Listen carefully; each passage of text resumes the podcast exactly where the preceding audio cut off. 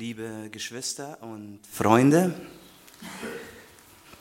Für einen Prediger, der das Evangelium von Jesus Christus predigt, ist jede Predigt wie ein Spaziergang durch ein Minenfeld. Ähm, jeder falsche Tritt, den er macht, könnte für ihn Riesenärger bedeuten. An mehreren Stellen in der Bibel wird auf, das, auf die Gefahr des Predigens hingewiesen, die ein Prediger immer wieder durchgeht. Er hat die große Verantwortung, das Evangelium von Jesus Christus zu predigen, jedoch wenn er ein anderes Evangelium predigt, dann ist das für ihn wie ein Tritt auf eine dieser Minen. Denn Paulus sagt zu den Galatern, verflucht ist jeder, der ein anderes Evangelium predigt, als das, das ihr von uns gehört habt. Selbst wenn wir, Paulus und seine Mitarbeiter es wären, oder ein Engel vom Himmel. Verflucht ist jeder, der ein anderes Evangelium predigt. Jedoch will ich heute mutig sein und euch ein anderes Evangelium präsentieren als das, das ihr von Jesus Christus kennt. Das andere Evangelium sagt, glaube an dich. Sei du selbst, steh zu dir. Es ist dein Leben, keiner hat dir etwas zu sagen. Wenn andere sich daran stören, was du tust, das ist ihr Problem.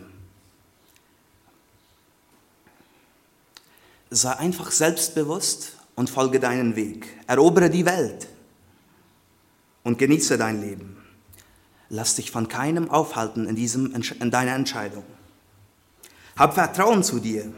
Keiner soll dir im Wege stehen. Sei einfach selbstbewusst und glaube an dich. Alle sollen sehen, wozu du es bringst. Achte nicht darauf, was die anderen denken. Lebe dein Leben so, wie es dir passt. Es ist ja dein Leben. Das ist das Evangelium, das die Welt liebt, das die Welt gerne hört. Es ist ein Evangelium, das auch in verschiedenen christlichen Gemeinden regiert. Es ist dasselbe Evangelium, das schon vor manchen Jahren die deutsche Rockband Böser Onkels in einem ihrer Lieder verfasste, wo es heißt, sei du selbst, steh zu dir. Alles, was du wissen willst, alles, was du suchst, findest du in dir. So heißt das Lied. Wie es aussieht, haben Christen und Nichtchristen endlich ein gemeinsames Evangelium gefunden. In diesem Evangelium steht der Mensch im Mittelpunkt. Alles dreht sich um ihn herum und keiner darf sich in irgendeiner Weise ihm in den Weg stellen. Die Benachteiligten in diesem Evangelium sind immer die Schwachen, die Schwachen, die sich nicht selbst bezeugen können. Diese Schwachen werden als Hindernisse angesehen von diesen Starken und als Versager abgestempelt. Jedoch hat dieses Evangelium mit Jesus Christus überhaupt was zu tun? Das ist die Frage. Auch die Gemeinde in Rom, ähm, also wir sehen, es ist kein neues Evangelium, sondern schon die Gemeinde in Rom vor ungefähr 2000 Jahren wurde schon listig überführt, dieses Evangelium zu glauben und zu praktizieren. Es gab dort in dieser Gemeinde immer wieder dieselben Streitigkeiten zwischen Griechen und Juden. In diesen Streitigkeiten versuchte immer wieder jeder seine Meinung zu bestätigen. Jeder wollte Recht haben, jeder wollte das Zentrum der Diskussion sein. Jeder wollte der Starke sein, der in der Gemeinde das Sagen hat. Und wie auch schon vorher erwähnt, wurden auch hier immer wieder die Schwachen überfahren. Die, die zweifelten, die, die immer wieder versagten und nach ihrem Versagen von, von einem schlechten Gewissen geplagt wurden. Ich will heute Römer Kapitel 14 und 15 lesen. Weil es jedoch ein langer Text ist, werde ich nur einige Abschnitte aus diesem Text, aus diesem Text lesen.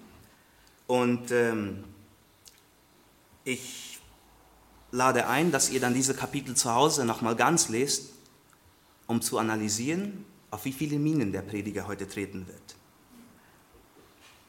Dort heißt es so, Römer Kapitel 14 und 15. Den Schwachen im Glauben nehmt an und streitet nicht über Meinungen. Denn unser keiner lebt sich selber und keiner stirbt sich selber. Leben wir, so leben wir dem Herrn. Sterben wir, so sterben wir dem Herrn. Darum, ob wir leben oder sterben, so sind wir des Herrn. Darum lasst uns nicht mehr einer den anderen richten, sondern richtet vielmehr darauf euren Sinn, dass niemand seinem Bruder einen Anstoß oder Ärgernis bereite. Darum lasst uns dem nachstreben, was zum Frieden dient und zur Erbauung, Erbauung untereinander. Wir aber, die wir stark sind, sollen das Unvermögen der Schwachen tragen und nicht Gefallen an uns selber haben. Jeder von uns lebe so, dass er seinem Nächsten gefalle zum Guten und zur Erbauung. Darum nehmt einander an, wie Christus euch angenommen hat, zu Gottes Lobe. Soweit der Text. Also im wahren Evangelium ist Christus das Zentrum, während im anderen der Mensch das Zentrum ist. Also hier im Evangelium von Jesus Christus geschieht eine radikale Wende. Hier geht es plötzlich nicht mehr um mir. Ich habe einen bewussten Vertrag mit Jesus Christus gemacht. Ich habe ihm mein Leben übergeben. Er hat nun die Herrschaft meines Lebens. Das bedeutet, ich gehöre nicht mehr mir selbst. Ich treffe nicht mehr die Entscheidungen, so wie es mir passt. Und in Diskussionsfragen bin ich nicht mehr der, der das letzte Wort spricht. Jesus Christus hat einen sehr hohen Preis bezahlt, um mich freizukaufen aus der Sklaverei der Sünde, damit ich nun ganz ihm gehöre. Ich gehöre nun ihm und er ist das Zentrum meines Lebens. Und nun, wo er mein Herr ist, suche ich nur noch, ihm zu gefallen. Ich treffe meine Entscheidungen so, dass Jesus Christus gefallen hat in jedem Bereich meines Lebens. Wenn Christus der Herr in meinem Leben ist, dann richte ich meinen Blick auf ihn. Das heißt in anderen Worten, ich suche und überlege Tag und Nacht, wie ich diesem meinem Herrn in irgendeiner Weise Freude bereiten kann. Wer Jesus Christus nicht kennt, der meint, sich Jesus Christus zur Unterordnung bringt mich in eine neue Gefangenschaft, wo es einen Herrn gibt und ich derjenige bin, der blind die Befehle eines Herrn folgen muss. Jedoch, wer Jesus Christus kennt und erlebt hat, der weiß, wie freundlich und liebevoll diese Gemeinschaft mit Jesus Christus ist. Und als Antwort daraufhin sucht er nur noch ihm zu gefallen, wie ein Geliebter sich bemüht, seine Geliebte zu beeindrucken und alles Mögliche zu, zu tun, damit es ihr wohlgeht. So sucht der Gläubige seinen Herrn zu gefallen, mit allem, was er tut. Wenn Jesus Christus mein Herr ist, dann ist es nicht mehr nötig, nicht mehr wichtig, dass die ganze Welt mir zu Füßen fällt, sondern dann gilt nur noch, dann ist nur noch wichtig, dass das getan wird, was mein Herr gerne haben möchte. Es ist dann wichtig, dass ich, dass ich mich immer wieder untersuche, dass ich mich frage, ob wirklich alle Bereiche in meinem Leben dem Herrn gehören.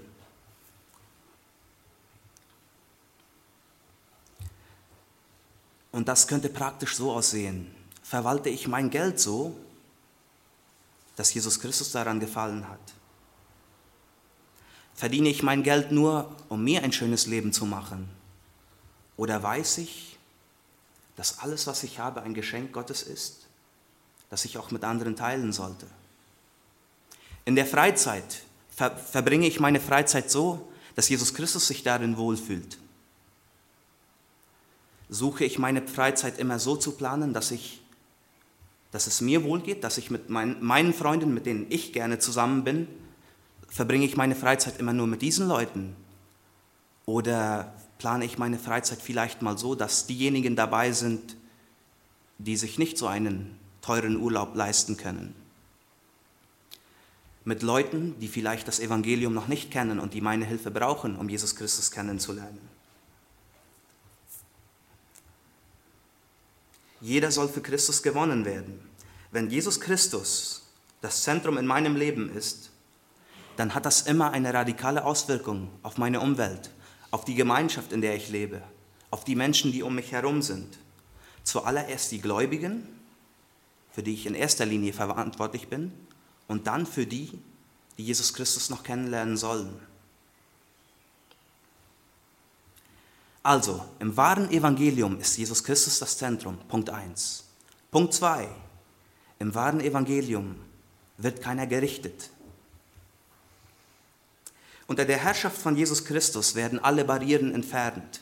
Kultur, Geld, sozialer Status und verschiedene Ansichten über verschiedene Themen sind hier nicht mehr der Maßstab, um zu entscheiden, wer zur Gemeinschaft zu Jesus Christus gehört und wer draußen ist. Christus ist hier der Einzige, der höher ist als alle anderen. Alle anderen sind gleich, denn Gott beurteilt nicht nach Ansehen der Person. Keiner ist höher als der andere, dass er auf die anderen herabsehen kann, um sie zu richten. Alle sind gleich. Nur Jesus Christus hätte das Recht zu urteilen, da er höher ist und perfekt ist.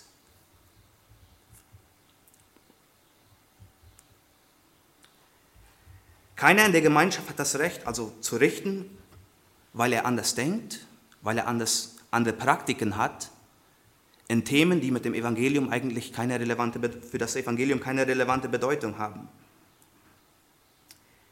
Jeder ist willkommen, Jesus Christus kennenzulernen, mit ihm Gemeinschaft zu haben und diese zu genießen, mit Christus und mit Christen.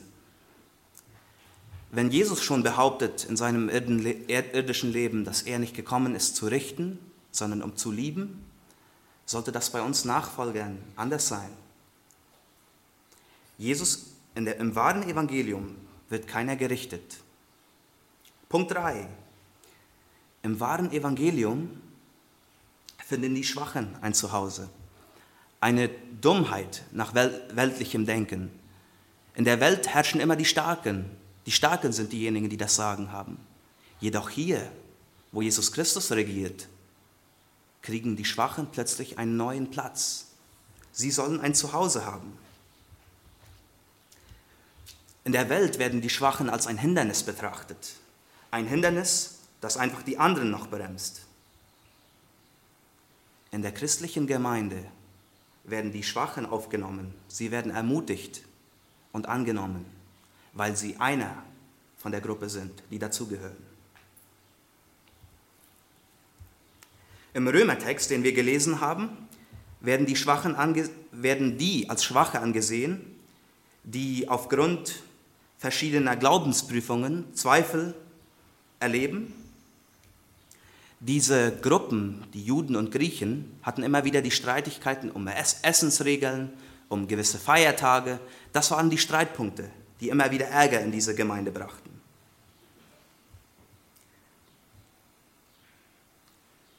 Paulus ermutigt hier, dass keiner den anderen zwingen soll, seine Meinung zu teilen. Jeder darf und soll seine, seine Meinung haben. Jeder darf frei seinen Glauben praktizieren, wie es für sein Gewissen am besten ist. Er sagt sogar weiter, wer gegen seine Überzeugung handelt, der handelt nicht mehr im Glauben. Und das ist für ihn Sünde. Er soll Frieden mit sich selber haben auch in seinem Weg, in seinem Erleben des Evangeliums.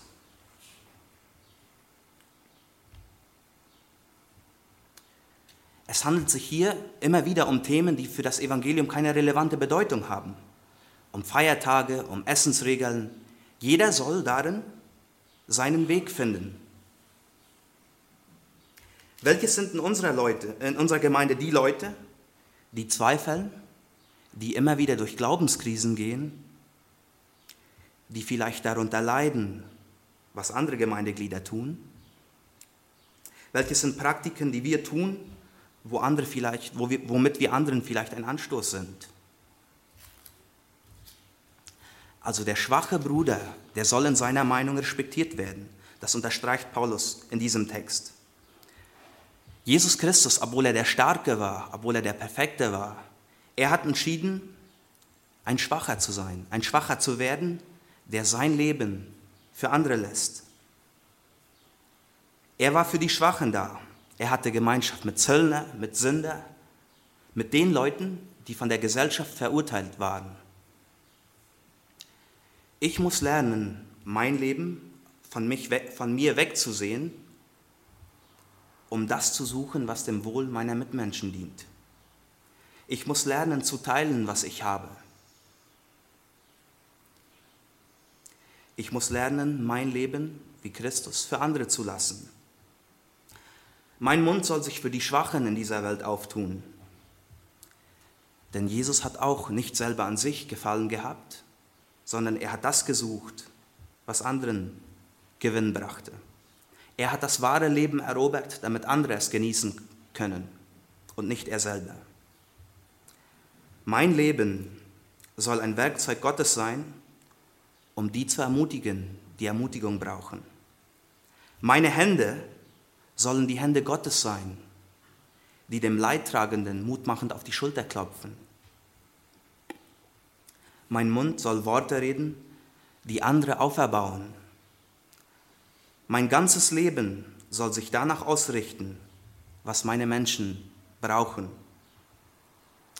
Ich bin das Werkzeug Gottes, um friedliche Gemeinschaft zu stiften. Ich wiederhole, im wahren Evangelium ist Jesus Christus das Zentrum. Ich richte mein Leben mit aller Kraft danach aus, wie ich diesem Herrn gefallen kann, wie ich die Gemeinschaft zwischen mir und anderen Menschen wieder auf, aufbauen kann.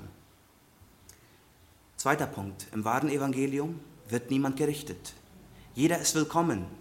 Keiner hat das Recht, den anderen zu richten, sondern wir sind Werkzeuge, einladende Werkzeuge, die so viele wie möglich zu Jesus Christus ziehen sollen.